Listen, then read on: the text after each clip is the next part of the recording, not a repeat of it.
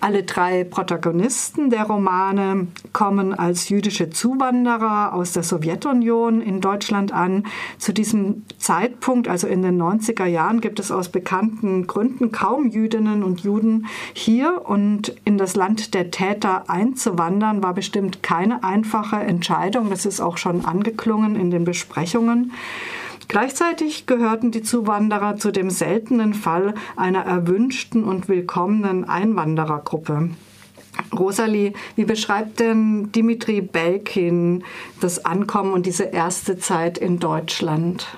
Also natürlich ähm, wird die Zeit im Flüchtlingslager ausführlich ja. beschrieben, die Bürokratie, das Amt, wie er es nur nennt, die ersten Kontakte. Aber er hat es dann dennoch relativ leicht, weil er als angehender Historiker, Philosoph weiter studieren kann und das Glück hat, glaube ich, auch in Tübingen zu landen, recht beschauliche ähm, Kleinstadt, wo er sich recht wohl fühlt aber ihm begegnet immer wieder die Frage, ähm, wann gehen Sie denn wieder zurück? Also das ist irgendwie mhm. ganz klar, ähm, wird vorausgesetzt, dass er hier nur für eine gewisse Zeit aufgenommen wird, weil es gerade so schwierig ist in der Ukraine oder ähm, in der ehemaligen US UdSSR. Er geht dann später ja auch ähm, nach Frankfurt, wo er sich ähm, sehr wohlfühlt in der jüdischen Community und dann geht er noch nach Amerika eine Zeit lang und da fand ich es ganz bezeichnend, dass die Amerikaner ganz anders mit diesem, ähm, wann gehen sie dann wieder zurück oder mit dem, mit der Identität mhm. an sich als Jude umgehen. Und die fragen dann immer ihn, how hard is it for you to be in Germany as a Jew? Und äh, da merkt er dann erst, ähm, dass er sich in Amerika ähm, immer deutscher fühlt und die Fremdenfeindlichkeit und der Antisemitismus ihm eigentlich gar keine Angst machen, sondern er letztendlich dabei ist, immer Deutscher mhm. zu werden. Er mhm. beschreibt den Prozess, glaube ich, auch als Deutschwerdung. Mhm. Aber gleichzeitig ist es ja eine sehr berechtigte Frage eigentlich, die die Amerikaner mhm. da stellen. Und stellt er sich die eigentlich auch oder hat er die sich gestellt, bevor er nach Deutschland kam? Du hast ja auch vorher gesagt, er hat Warnungen gekriegt von seiner Großmutter, mhm. sie werden euch Juden wieder alle versammeln. Also das war ja präsent. Mhm. Sagt er dazu was? Nee, er nimmt das weiterhin sehr ironisch, ähm, lakonisch auf. Ich habe ja auch ähm, gesagt, er nimmt das als Erinnerung, er sagt, wir sind die erinnerungspolitische goldene Reserve von Deutschland und ähm, sagt aber gleichzeitig auf der individuellen Ebene werden wir sozial herabgestuft, ähm, aber wir sind ein wichtiges symbolisches Kapital, das man preiswert er erworben hat. okay, recht böse. Du hast auch mhm. vorher, war das ein Zitat, im Land des Holocaust inventarisiert? Genau, das Inventarisierten, ähm, so beschreibt er das. Okay, also schon eine eindeutige mhm. Stellungnahme mhm. dazu auch.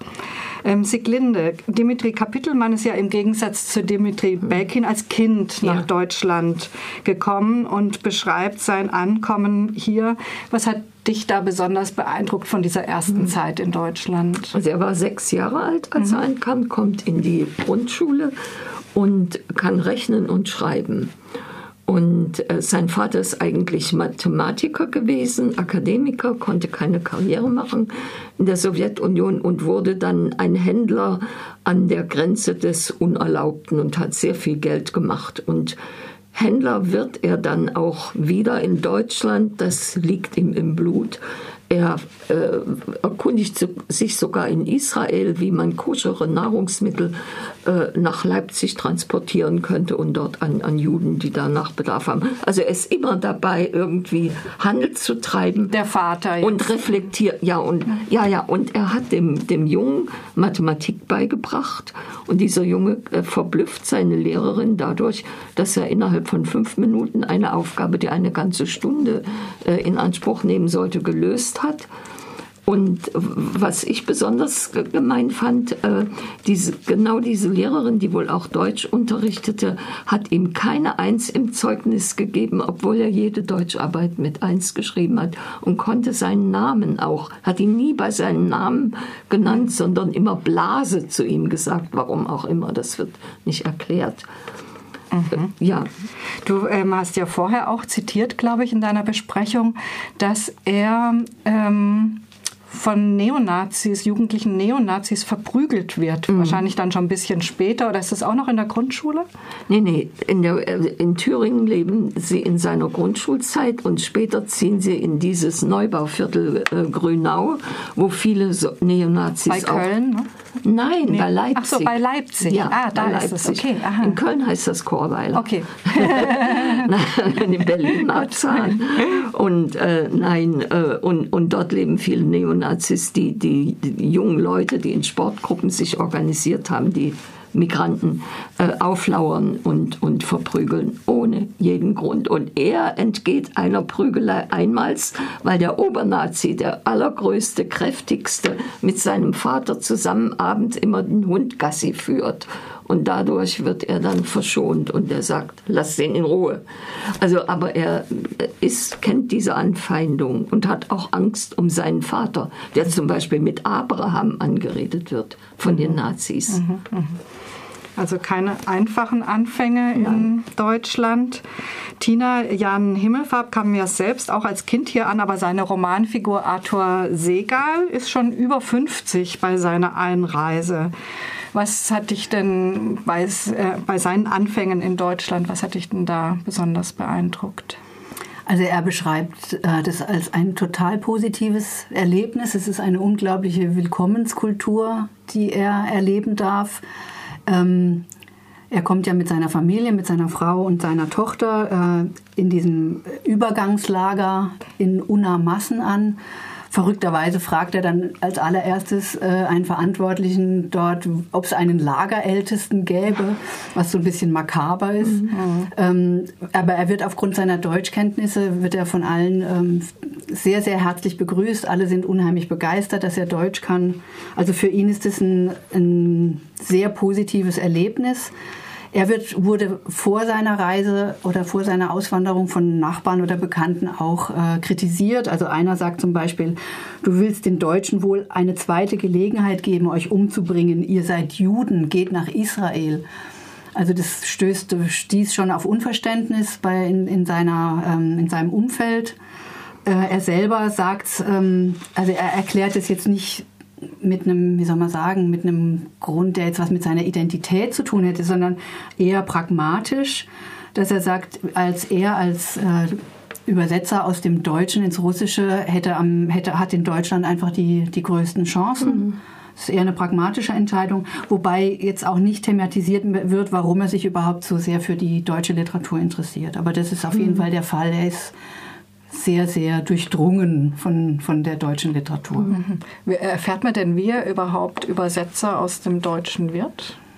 Nicht detailliert. Also er ist ja da, bleibt in Charkow, da, die ukrainische Stadt, aus der seine Eltern auch stammen und geht dort in die Schule und es, das wird nicht das wird nicht detailliert erklärt. Mhm. Nee. Also er beschäftigt sich ja viel mit seiner Identität und ähm, Nee, aber das wird jetzt, also mhm, mhm. Wird nicht ist, ich finde es interessant, weil in deinem Buch, also in, bei ähm, Jan Himmelfarb, ist der Holocaust am präsentesten, glaube ich, von mhm. allen drei mhm. Büchern. Ja. Er versucht es ja quasi zu verknüpfen, ne, diese mhm. Geschichte ähm, mit, mit dem jetzt in Deutschland sein. Ich finde es interessant, mhm. dass aber da diese, diese Knack, dieser Knackpunkt, wie kann man denn dann nach Deutschland gehen? Ja bisschen im Dunkeln bleibt, oder? Bisschen schon. Also mhm. vielleicht versucht er das so ein bisschen ins Positive zu drehen, mit, eben mit der Literatur von Goethe und Hesse und äh, aber das, ja, das weiß ich jetzt auch nicht genau. Also mhm. wird, glaube ich, wenn ich mich recht erinnere, nicht wirklich erklärt. Mhm, mhm.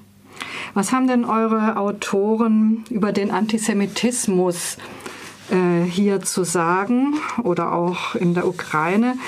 Ist es überhaupt ein Thema. Also Rosalie, ich glaube, du hast vorher von Dimitri Belkin irgendwie zitiert, dass der, der staatliche und der Alltagssemitismus dauerpräsent mhm. sind. Ja.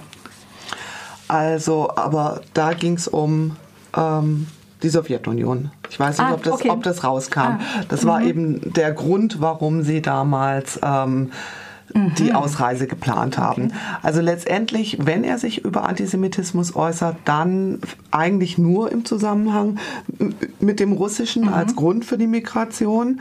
Und ähm, er sagt, dass der Antisemitismus in Russland damals parallel zum Erstarken des russischen Nationalismus einfach mhm. aufkam. Also das, das mhm. konnte man sehr gut ähm, verfolgen. Mhm.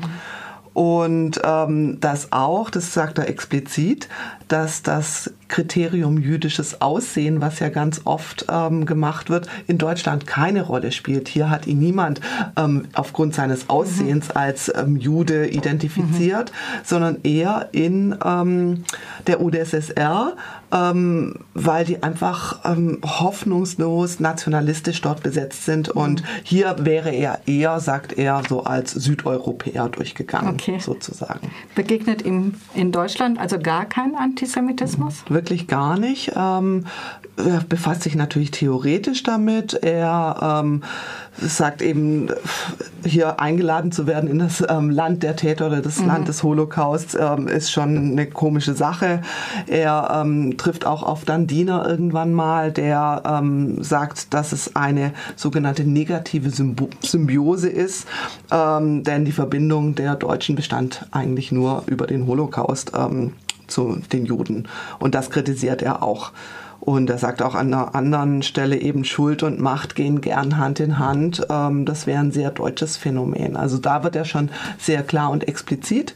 Ähm, und Sonst begegnet er eher dem deutschen Philosemitismus, wo er immer sagt, ja, die sind eigentlich alle ähnlich wie bei Tina, ne? Ähm, die heißen uns willkommen aufgrund ihres schlechten Gewissens. Mhm. Und ähm, er erzählt dann nur zum Beispiel eine Anekdote, also bei, ähm, bei Belkin werden viele ähm, Personen des öffentlichen Lebens von damals eben besprochen. Und dann schreibt er eben über Dieter Graumann ähm, vom Zentralrat der Juden damals, der gesagt hat, der heißt eigentlich ursprünglich David. Graumann. Aber seine Eltern waren Holocaust-Überlebende und wollten ihn in Frankfurt der 50er Jahre eben schützen und haben ihn deswegen ähm, David, ähm, Dieter genannt statt David. Und dann sagt er, aber heutzutage heißt er ja jeder zweite Junge David und jedes zweite, dritte Mädchen Sarah. und ähm, da sagt er nur dazu, alle werden irgendwie ähm, zu Juden und sind dabei überhaupt nicht jüdisch. Und ähm, er nennt es ähm, die unreflektierte Mode Mode, bei der der Wunsch, den nationalen ähm, deutschen Zoo mit all diesen germanischen Namen zu verlassen, auf das ewig deutsche Thema der deutschen Schuld den Juden gegenübertritt. Also da ist er immer sehr dezidiert in solchen Sachen. Wie ist es denn bei ähm, Dimitri Kapitelmann-Siglinde? Erzählt er über Antisemitismus in Deutschland? Ja, aber nur so auf dieser persönlichen Ebene, von der ich schon gesprochen mhm. habe, dass er selbst da in diesem Viertel äh, mit, mit diesen Neonazis konfrontiert ist und, und verprügelt wird. Aber er begegnet ganz scharfem Antisemitismus natürlich in Palästina und, und in Israel, also in den palästinensischen mhm. Gebieten. Und in Israel ein Rassismus, der sich gegen die Palästinenser richtet, der sich also an, äh, um des eigenen Überlebenswillen da entfaltet. Und was sich ganz, äh, was mir aufgefallen ist, er hat einen deutschen Reiseführer Palästina und Israel, den er in diesen Minibussen und Taxis äh, auf dem Schoß hat. Und jeder, aber auch jeder, spricht ihn darauf an, dass Israel und Palästina Palästina in einem, auf einem Buchtitel vereint sind. Daran stört sich sowohl der Palästinenser als auch der Jude.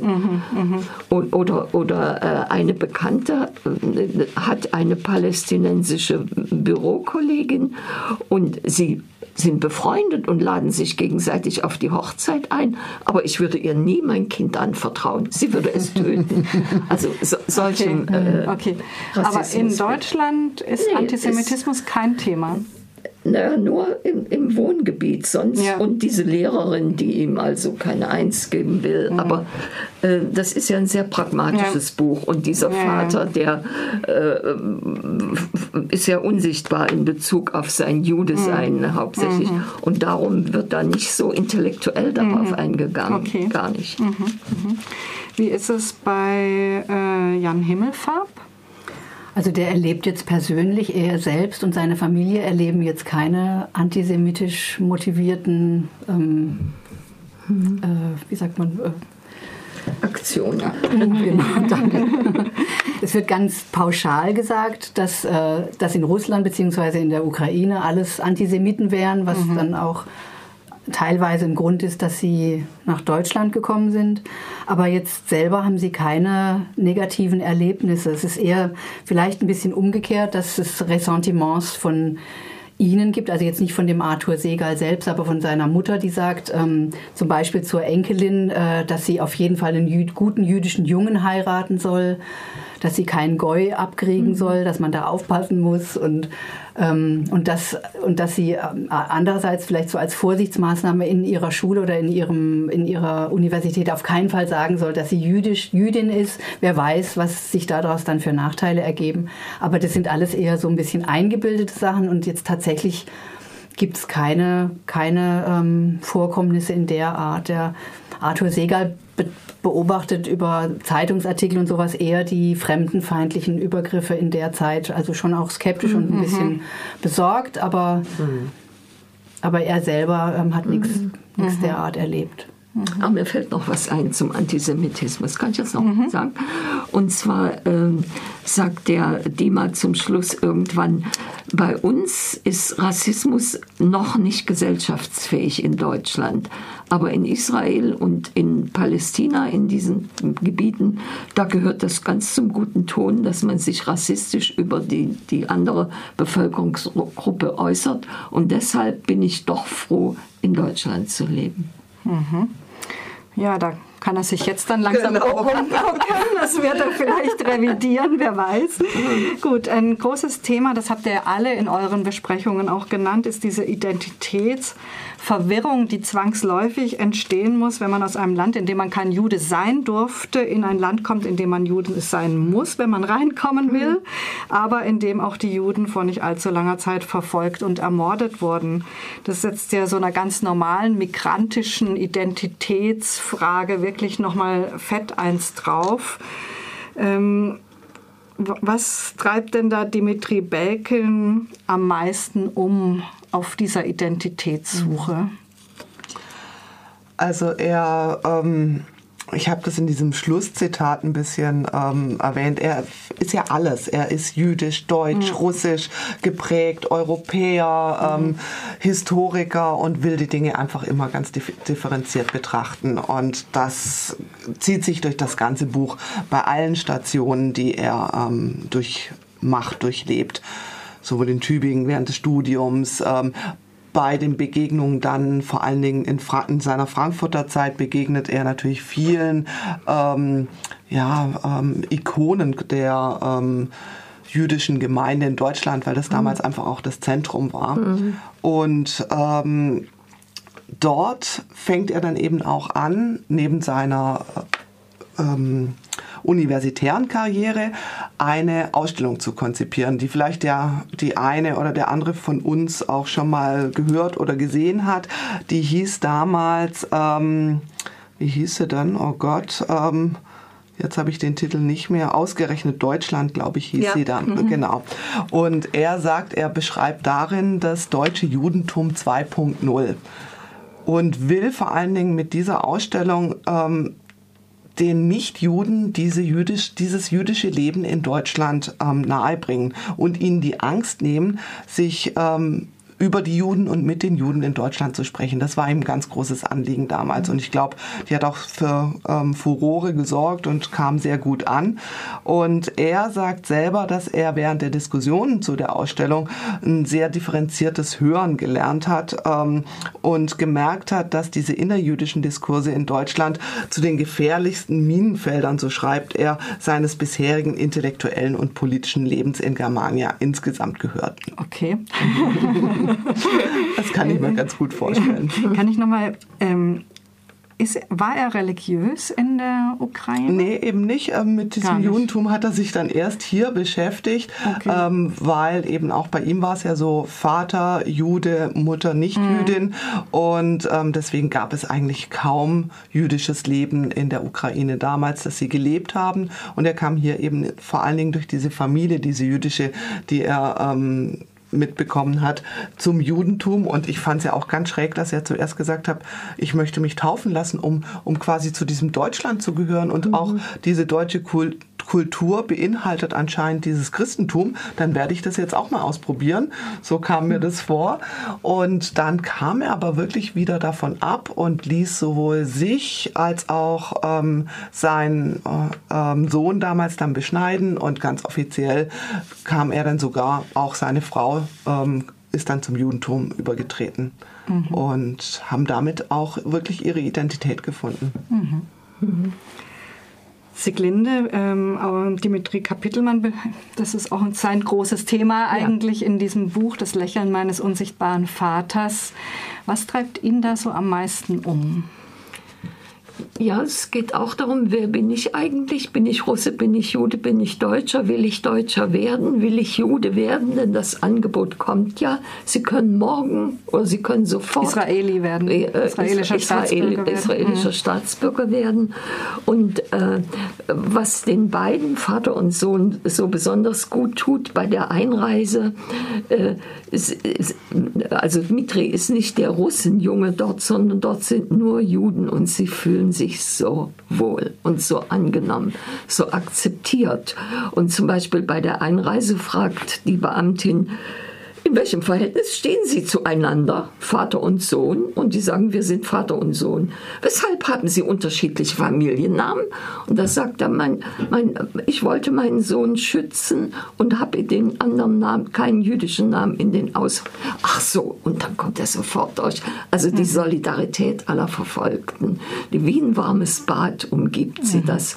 Und deswegen, und dann, als er an der Klagemauer ist und äh, ist er mal sehr ergriffen, wie sein Vater das alles, der ja eigentlich sonst gar nichts mit Judentum, äh, mit jüdischer Religiosität am Hut hat, wie er das alles ernsthaft lebt. Und er wird zum ersten Mal für ihn sichtbar, dieser Vater als Jude und ihm selbst, Dimo, zittern die Knie, als er da seine Bewegung, die machen ja immer so Vor- und Zurückbewegung, äh, macht und denkt, was ist denn jetzt? Kommt jetzt was ganz Ursprüngliches aus meinem Inneren hoch und bin ich doch eigentlich ein Jude?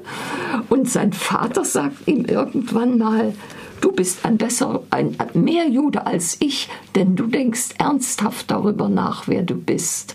Mhm. Also mhm. es geht hin und her. Okay, aber ist auch immer so ein bisschen humorvoll, ironisch ja, beschrieben, natürlich. oder? Also, ja. Mhm, mhm. ja.